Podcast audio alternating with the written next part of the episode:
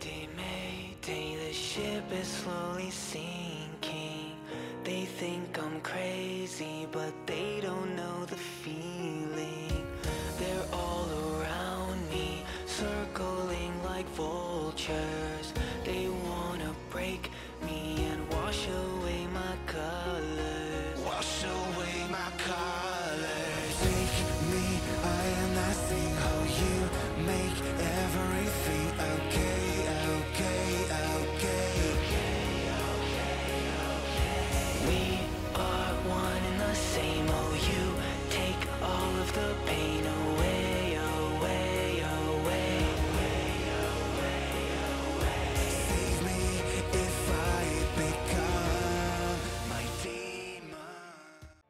Herzlich willkommen beim Podcast. Geister, Mythen und Legenden. Heute mit dem spannenden Thema Graf Dracula, Wahrheit oder Legende. Vampire. Das sind Untote, die ihre Gräber verlassen, um sich auf die Jagd nach menschlichem Blut zu begeben. Schon lange gibt es den Mythos um blutsaugende Wesen, die am Tage erstarrt und regungslos in ihren Särgen liegen, um nach Sonnenuntergang zum Leben zu erwachen. Die bekannteste Vampirfigur ist der berüchtigte Graf Dracula. Bram Stoker verfasste den Schauerroman im Jahre 1897. Doch gab es diesen unheimlichen Grafen wirklich?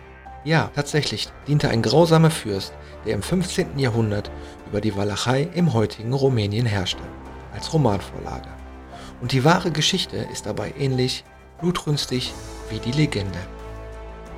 Die Vorstellungen von Vampiren gehen weit auseinander. Meist handelt es sich hier um Gestalten, die bei einbrechender Dunkelheit ihre Gräber verlassen, um sich vom menschlichen Blut zu ernähren. Vernichten kann man diese Wesen der Legende nach, indem man ihren Körper mit einem Pfahl durchbohrt. Weitere Mythen besagen, dass Vampire durch Kreuze gebannt und durch Knoblauch vertrieben werden. Schon im Mittelalter schuf man in verschiedenen Teilen der Welt ähnliche Sagen von Untoten. Das heute verbreitete Bild des Vampirs ist vermutlich um 1600 im osteuropäischen Raum entstanden. Der Volksglaube von Vampiren wurde wohl geschaffen, um Katastrophen, schlimme Krankheiten oder unerklärbaren Dinge einen Namen zu geben und einen Verantwortlichen zu finden. Viele Menschen waren damals von Hunger, Missernten, Krankheiten und Armut betroffen. Immer wieder starben Menschen durch plötzlich auftretende Seuchen. Vor allem in den frühen Neuzeit wurden viele Vampirfälle gemeldet. Völlig unerwartet erkrankten Bewohner eines Dorfes schwer und starben. Sie sollen von untoten Wesen berichtet haben, die in der Nacht die Menschen heimsuchten. Es gab in vergangenen Zeiten sogar richtige Vampirprozesse. Dabei sollen Menschen, die als Vampire enttarnt wurden, zum Tode verurteilt und grausam aufgespießt worden sein.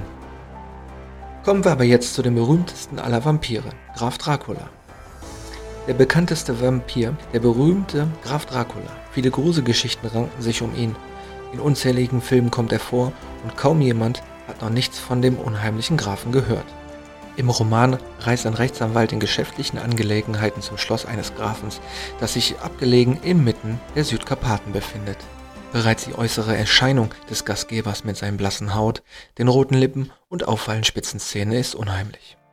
Bald schon verspürt der junge Mann ein unbehagliches Gefühl.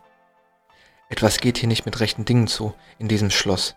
Er bemerkt, dass der Graf kein Spiegelbild hat und beim Anblick vom Blut merkwürdig verändert reagiert. Abraham Bram Stoker verfasste den Schauerroman Dracula im Jahre 1897. Mit seinem Werk war schließlich eine Legende geboren. Die Geschichte des berühmten Vampirs wurde immer wieder verfilmt und neu inspiriert oder interpretiert. Das Bild vom Dracula wurde geprägt. Mal war der Graf jedoch nur eine monströse Bestie, mal war er auch eine tragische Figur, der man menschliche Züge verlieh. Berühmte Dracula-Darsteller waren Christopher Lee oder Gray Oldman, der 1992 in Coppolas Horrorfilm Bram Stokers Dracula die Hauptfigur spielte. Roman Polanski dagegen drehte 1967 mit Tanz der Vampire eine Gruselparodie, in dem viele humorvolle Elemente erhalten sind. Ein wahrer Vampirkult war entstanden. Und im Laufe der Zeit kamen noch ganz andere Filme über Vampire in den Kinos, im Fernsehen. Mitternachtszirkus, Abraham Lincoln, Vampirjäger, Underworld, Daybreakers, ja, und natürlich auch Liebesgeschichten wie Twilight oder auch Komödien über Vampire, Vampire vs. The Bronx, Totentanz der Vampire, Vampire in Brooklyn und noch viele mehr. Und überall werden sie anders dargestellt. Zum Beispiel bei Twilight als liebe Vampire, die sich überhaupt gar nicht vom menschlichen Blut ernähren, sondern von Tieren. Aber wo genau ist die Geschichte des Grafen jetzt entstanden? Die Geschichte des Grafens spielt in den Südkarpaten, den transsilvanischen Alpen. Der Schriftsteller Bram Stoker beschäftigte sich intensiv mit mystischen Dingen, Zauberei und Vampirlegenden. Eingehend studierte er sogar Sagen und Legenden und überlieferte die Geschichten der blutsaugenden Untoten. Er war in London Mitglied einer okkulten Gemeinschaft. Das lateinische Wort Okkultus bedeutet verborgen. Okkultismus befasst sich mit Magie und Mystik. Doch wer war eigentlich Dracula? Stimmt es, dass er wirklich gelebt haben soll? Oder handelt es sich hier einfach nur um eine reine Erfindung des irischen Schriftstellers? Schon vor Bram Stoker im Zeitalter der Romantik 1795 bis 1848 wurden viele Vampirgeschichten verfasst. Verschiedene Figuren und Mythen dienten dem Iren also als Vorlage für seinen Dracula. Bram Stoker war auf eine bestimmte Person gestoßen, die ihn beim Erschaffen seiner gefürchteten Romanfigur entscheidend inspirierte. Fürst Vlad III., Dracula. 1431 bis 1476.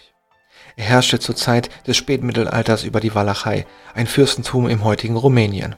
Stokers Geschichte spielt in Transsilvanien, deutsch Siebenbürgen, diese sagenumwogene Region Rumäniens war die damalige Heimat von Vlad III.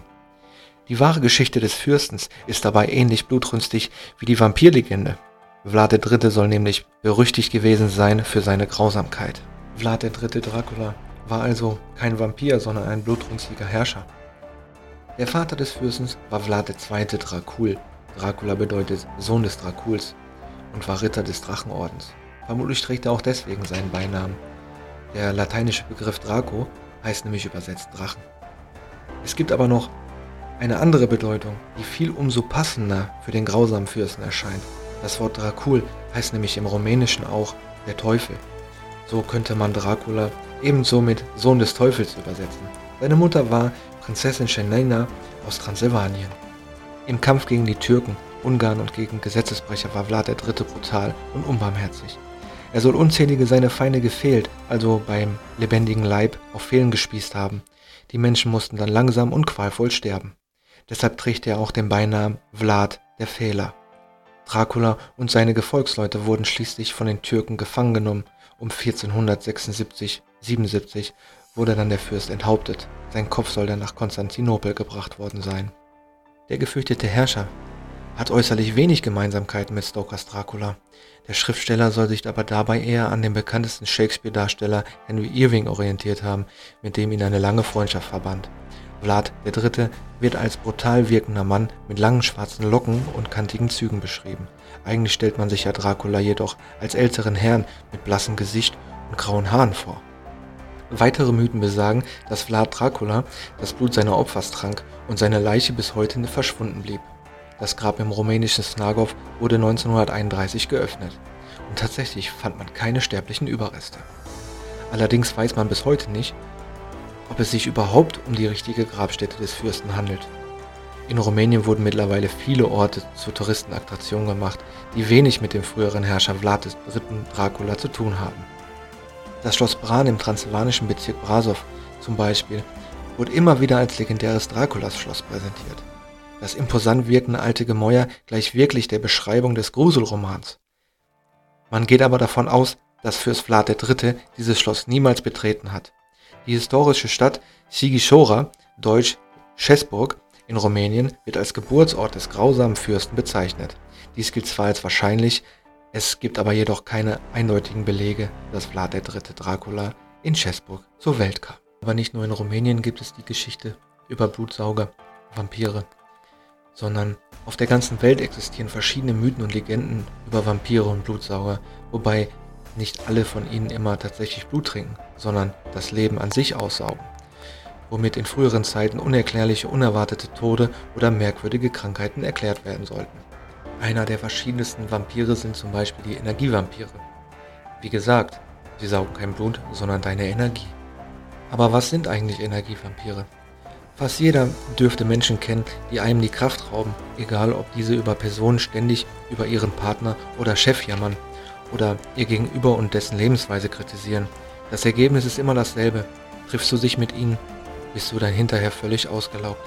Dennoch sind solche Energievampire im Familien- und Bekanntkreis nicht immer eindeutig zu erkennen. Ja, und das war's auch schon wieder mit Geistermythen und Legenden, der Podcast. Ich hoffe, es hat dir gefallen. Dann schreib es doch einfach in den Kommentaren.